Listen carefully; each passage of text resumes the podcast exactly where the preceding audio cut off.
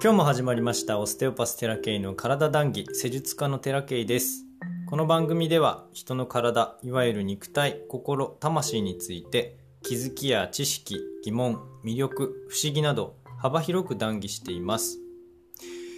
えー、今日の話はもしかすると結構長くなるかも。そしてむちゃくちゃ複雑な話をできるだけ分かりやすく伝えたいなっていう、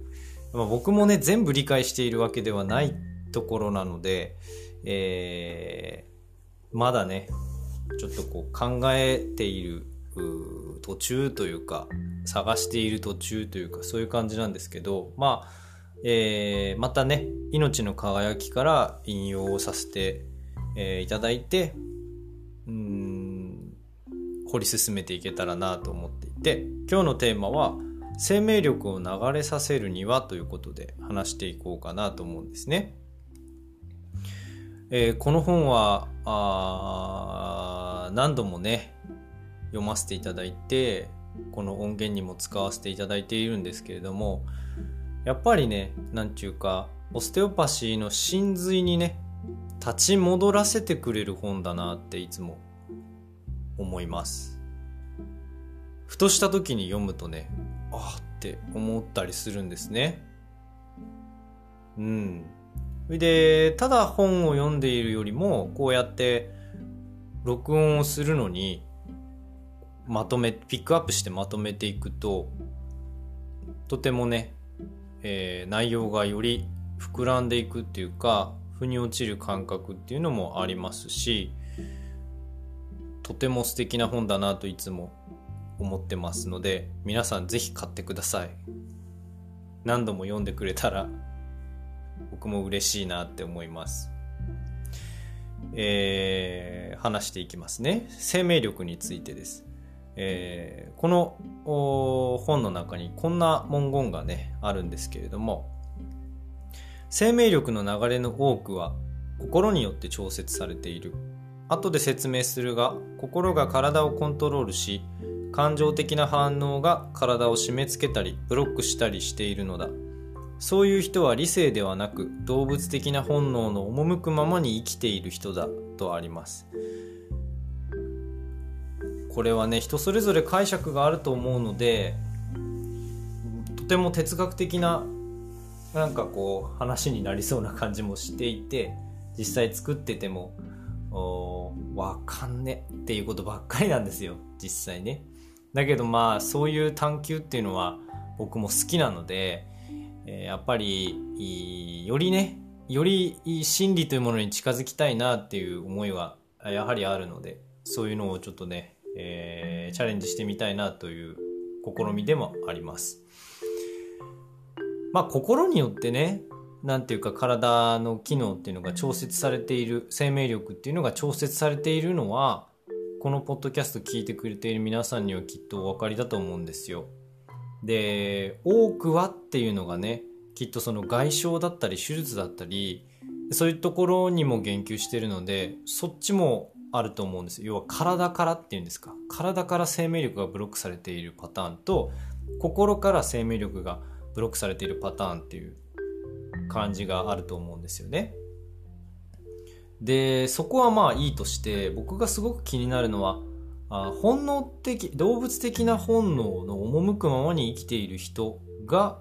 あまあ、ブロックされやすいというか生命力がね、えー、滞りやすいっていうふうにフルフォード先生は言っているわけですよ。こっちの方がちょっと気になってしまってこちらをねあの僕は掘り下げていきたいなと思っていてで動物的な本能の赴くままに生きるってイメージでいくとおまあ自然の営みっていうことを考えれば動物的に生きるって流れに合っているよう沿っているように僕は思ったんですよ最初。だけどその動物的っていうのと動物とは全く違って人間と動物っていうのはやっぱり違うんだなと。でそこの違いはまあ理性にあるっていうことになるわけじゃないですかこの文言でいけば理性ではなく動物的な本能の赴くままに生きている人だっていうふうに言ってるので理性っていうことになるんですけどじゃあ理性って何ですかって話をね、調べてもね、えぐいんですよ。言葉と言葉の応酬なんですよ。もう本当に。わけわかんない専門用語ばっかりこう、とっちらかって、僕は全く理解できなくて、いや、まあ専門家の人たちは理解できるんでしょうけど、もう、わ、なんていうか、もう、なんだろう、逆に理解させないようにしてんじゃないかっていうぐらい複雑なんですよ。だからね、人間ってすごく物事を複雑にしたがるんですけど、まあ、こういう学術的なものが最たるもんじゃないかなって思っていて、まあ、そうせざるを得ないっていうのは非常にわかるんですよ。後でお話をしますけど。あの、はい。なので、えー、それが悪いっていうことではないしできるだけ分かりやすく説明してるつもりだと思うんです専門家の人たちもね。だけどそういうふうに言葉として表現せざるを得ないっていうことだと思うんでその取り組みたるや僕が真似できる世界ではないから本当にすごいなと思うんですけど。まあまあ仕方ないことなんですよあれはね。僕の解釈で言うとね。で、えーと、フルフォード先生、これの文章の中でどんなにを言いたいのかなってよく考えたんですけど、まあ、これを言いたいっていうことは僕はちょっとわかんないので、まあ、少なくともね、動物的な本能って言われたら、まあ、生存とか繁殖とか、まあ、そういったあ欲求を起点とした行動ばかり選択しないようにしてねってことを、とりあえずは言いたいと思うんですよ。なんとなくイメージでいきますよね。まあ、欲望のままに、あの、生きない方がいいんじゃないっていうのってよくあるじゃないですか。だけど、じゃあ理性で選択する、しましょうって、えー、言ってるわけですよ、要は。あ理性ではなく動物的な本能の赴くままに生きている人は感情的なあ反応が体を締め付けたりブロックしてしやすいだから生命力が落ちやすいって言ってるわけですからじゃあ理性的に生きようぜっていう話なんですけど理性的に生きるとか理性で選択していくっていうことはもう実際よく分かりません。どういうことですかって言われてもよく分かりません、えー、思想とかね宗教観とかもきっと絡んでくる話だしまあ日本人じゃないんであのフルフォード先生はね文化的にちょっと僕が理解しがたいっていうか理解しえない範疇の話をもしかしたらしているんじゃないかなって思っているからストレートにちょっと入ってこないんですよ。んって思っちゃって。よくわかんねえなみたいな。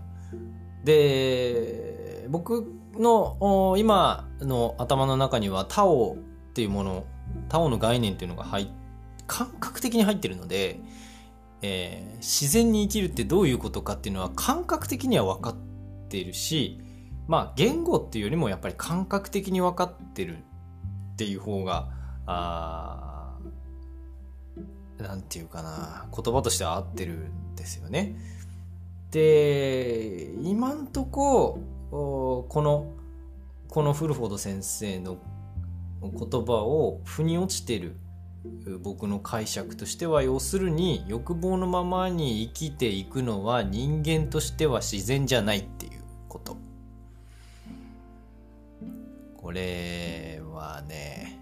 もう否定形でしかちょっと表現できないんですよ。こうだって言い切れないというかこうじゃないからこうなんじゃない反対なんじゃないかみたいな表現の仕方しかできないもんなですよ。もうこれ答えこうだって言ってる人ってねちょっとんって思っちゃう。僕はね今んとこ。でえっとサバンナの大自然にいる動物が感じている自然の営みってあるじゃないですか。イメージできますよね。ああいうこう弱肉強食というかあなんていうか食うか食われるかあ逃げるとか戦うとかあ守るとかそういうこう本当に生きていくっていうことをもう繰り広げている世界が動物の自然なんだと思うんですよ。で僕らが感じる必要のある自然の営みって絶対違うじゃないですか。だって簡単に死なないでしょ人間ってで自然に生きるっていうことは逆に言えばですよあの不自然に生きないってことじゃないですか。わかります？伝わりますかね？不自然に生きないってことなんですよ。自然に生きるってことは。だから人間だからもう動物的に生きるっていうのは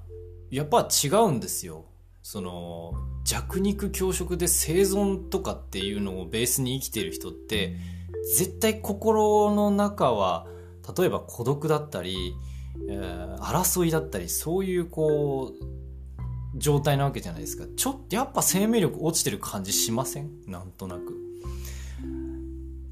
だから自然に生きるって何かって言ったらやっぱ不自然をなくすってことだと思うんですよ。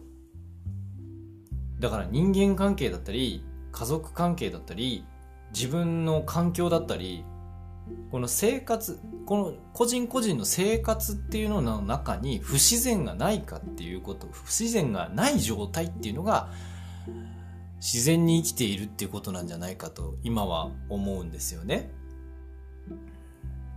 これね伝わってんのかな？この音源作るのに結構こう改変しました文章を。いや、これじゃない、あれじゃない、わかんねえけど、これかもしれないみたいな、こういう言い方したらなんとなく伝わるかもしれないっていう感じで、えー、いつもの倍以上かかってます。音源はね、あの、一発撮り、基本的には一発撮りなんですけど、もう、その台本は、むっちゃ時間かかりました。で、一回、一日置いて、やっぱ違うみたいなね。それくらい考えさせられる内容だったんですよ、僕としては。だって生命力ってすごい大事じゃないですか。あまあその同じ本の中に生命力っていうのがアメリカの言葉で表現するものが何ていうの？人間に備わっているなんか目に見えないこの謎の力電磁場なら電磁場なり何なのか。わかんないけど東洋の方では名前がある。例えば木とか中国では地。地って木って、えー、書きますけどね。同じですけど。プラーナとかねインドではね。でそういう風な文言も書いてるんですよ。だけどアメリカにはその当時それを表現する言葉がなかったっていうことも書いてあってそれが後々エネルギー医学として定義づけられたっていうことで、えー、書いてあるんですね。だからあのー、同じものなんですよ。基本的には木とか。それにねつい今日気づいたんですけどあ同じもんなんだって。プラーナとか木とか、えー、その生命力生命場あも同じもんなんだというのが感覚的にふんって入ってきたんですね。今日ね。だからなんていうの？気を勉強するってことは要は生命力を勉強していると。このフルフォード先生が言っている生命力を勉強しているっていうこととイコールなんだって思ってね。おおおおって思っちゃったんですけどあちょっと話ずれた。でその生命力に関しては欲が悪いってことでもないんですよ。わかりますかね？これ。えっ、ー、と欲望のままに生きるっていうことはあ動物的だよっては言ってるんですけどじゃあ欲がじゃあ排除して欲望をなくすっていうことが人間にとって必要かって言ったらそうじゃないんですよ。人間も一応動物の部分も持ってるので、欲が悪いってことじゃないんですよ、本当に。で、えっ、ー、と、そ、その逆にね、奉仕とか節制が、じゃあ絶対に必要かって言ってそれでもないんですよ。こんな風に、そうじゃない、そうじゃないっていうことは言えるんだけれども、あの、こうだっていう答えを一つ出すことってすごく難しいんですね。でじゃあどういうことかって言ったら個人個人の自然っていうものが何なんだろうっていうことなんですよ。それは個人個人しか感覚ですよ。感覚的にしか分かんないんですね。で、えー、っと、僕ができることとしては不調和とか不自然とか違和感っていうものがないのか、ないっていう状態が自然と僕は捉えていてそれを問いただされてると思うんですね常に。今この状態が不自然とか不調和っていうものがないのかあるのかあるんだったら自然じゃないよねっていう。あるんだったら生命力の流れはどこかで滞りやすいよねっていう考え方。だと思うんですね。でね、さらにそこに異常なほど複雑な潜在意識っていうものが絡んでいるで、もうね、あの、個人しかわかりません。あの、答えを誰かが持ってるわけじゃない。んです。だから、だから気づかなきゃいけないところがたくさんあるんです、個人個人がね。誰かが答えを持ってて、その人のアンサーが、じゃあ同じように真似して、それがうまくいく場合とうまくいかない場合があってほぼほぼうまくいかない場合の方が多いんじゃないかなって僕は思っているんですよ。だからあ常にその違和感とか不調和とか不自然っていうものを取り除いていくことそしてそこを選ばないということじゃないかなって思うんですよね。そこに気づくためには潜在意識っていうものが、にも気づかなきゃいけないんですけどね。すごい複雑じゃないですか、そう考えると。で、えー、っと、生存っていうのはね、こっからちょっとまた複雑になりますけど、生存っていうのは身を守るっていうことでもあるんですよ。じゃないですか。身を守るってことじゃないですか、生存って。生きるってこともそうですけど、生きるために身を守るわけじゃないですか。だから身を守らなきゃいけない環境に身を置いている時点でそれはもう不自然なんですよ。わかりますか？僕の考えですけどね。だからそういうところに理性を働かせてじゃあ次の行動は何なのかっていうことなんですよ。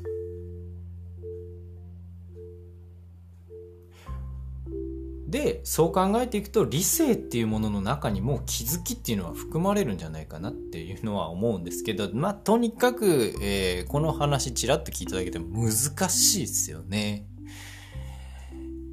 でっていう感じになっちゃうのは非常にわかるとは思うんですけど僕としてはできるだけわかりやすく伝えたいんです。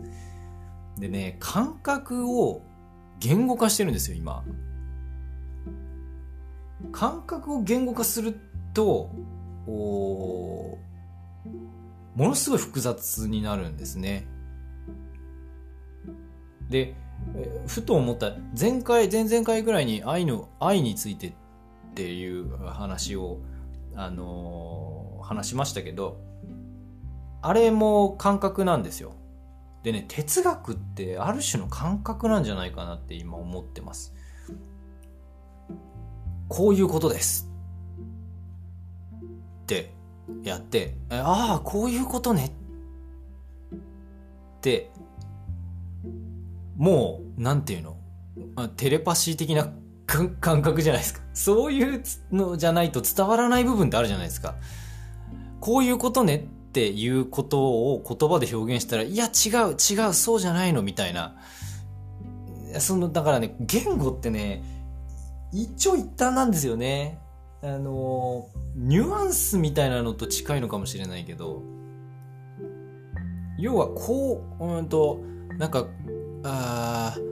あいうこう数学的なことってもう数字で全部ね、あの、共通言語で伝わっちゃうから OK なんですけど、言語にも感覚ってあるじゃないですか。ニュアンスみたいなのってあるじゃないですか。それは文化も違えば人も違ったらもうぐちゃぐちゃなんでもうこういうことですって言ったらああそういうことねっていうのをやっぱこう発信する側も理解する側もあの感覚として持ってないと絶対伝わらないんですよ。だからだから基本的にはもう分かんないっていうことになっちゃうんですけどでも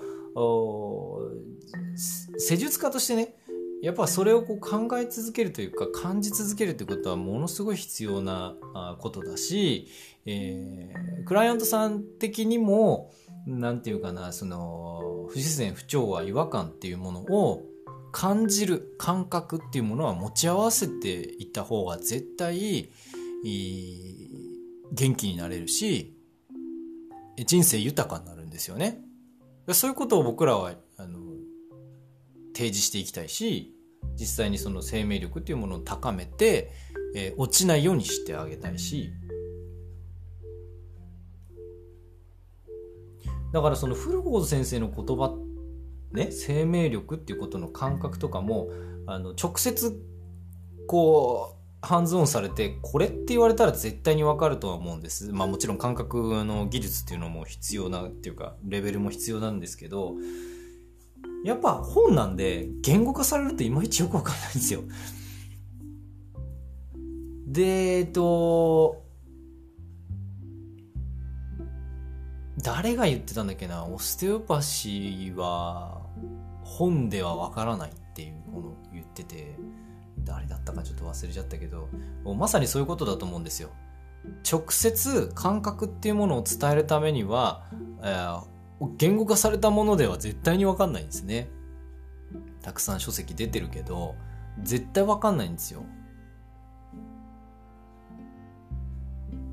だから僕はあの今後ね、えー、ハンズオンのセミナーっていうものをどんどんやっていきたいなって思ってはいるんですけど僕僕的な腑に落ちた感覚っていうものを伝えたいし感覚っていうのはものすごい幅広いのでまあまあそこはいいとして。だから本当に言語化されるといまいちよくわかんないんですよ。でじゃあ僕が言えるのはあ本当に個人個人がさっきも言ったように不調和とか不自然とか違和感みたいなものを極力取り除くこと。結果としてこれが回り回って生命力を流れさせるっていうことにつながると思うんですね。これがこれが僕の生命力に関する解釈です。理性的じゃなく動物的な本能のままに生きている人が要は生命力が落ちている滞っている状態なので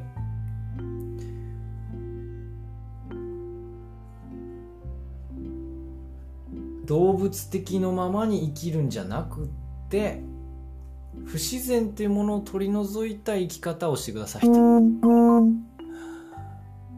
ああ最後の最後にプルルってなっちゃったけどもうこれは仕方ない。っていうことに至りました。あーやっぱ長くなったね22分。あこれ皆さんもぜひね考えてみてください。そして、えー、いろんな解釈を聞きたいなって 思います僕はね。はい。生命力ってこれっていうふうにもし治療家さんの中で知ってる人がいたらあの飛んでいきます。やっぱ重要だからね。僕の中では今んとここれっていうのはあるけどあまだまだあるわ。まだ先があるわ。って思ってます。是非ねえー考えてみてください。今日の談義はここまでにします、えー、ご視聴ありがとうございました。励みになりますのでよろしければお気に入り登録よろしくお願いします。毎朝6時に配信しておりますのでお時間ある時にぜひお聴きください。またね